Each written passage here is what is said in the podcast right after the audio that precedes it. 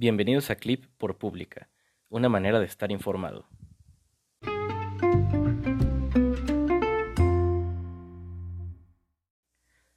El pasado domingo 5 de junio, seis estados del país celebraron elecciones para renovar a sus gobernantes. No hubo sorpresas. Morena obtuvo los triunfos pronosticados en Hidalgo, Oaxaca, Quintana Roo y Tamaulipas, por márgenes de ventajas superiores al 30%, por, 30 en los primeros tres casos y de 5% para el último.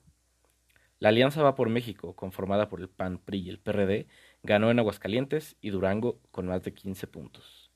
Los niveles de participación fueron mixtos en esta elección.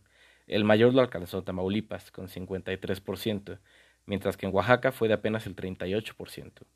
El promedio de los votos nulos fue de un 2.9%, y la entidad con más votos nulos fue Quintana Roo, con 3.9%. Por su parte, Movimiento Ciudadano no logró ser competitivo.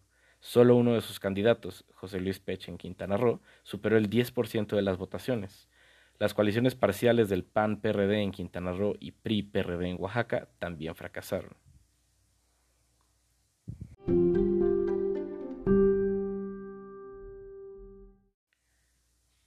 ¿Qué implica esta información? La coalición liderada por Morena obtuvo cuatro triunfos, por lo que ahora tiene un total de 21 gubernaturas en el país. Y si sumamos a su aliado el Partido Verde, llegaría a tener 22, mientras que va por México logró sus primeras dos gubernaturas desde que se consolidó dicha alianza en 2021. Por otro lado, el PRI perdió Hidalgo, entidad que históricamente había gobernado, así como Oaxaca. Esteban Villegas en Durango es el primer candidato de extracción priista de la coalición opositora que logra una victoria electoral.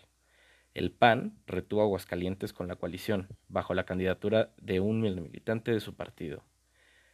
Ahora, con el triunfo de Morena en Hidalgo, Oaxaca, Quintana Roo y Tamaulipas, el partido ahora gobernará al 65% del total de las entidades federativas, el 56.79% de la población total del país y el 56.87% del padrón electoral.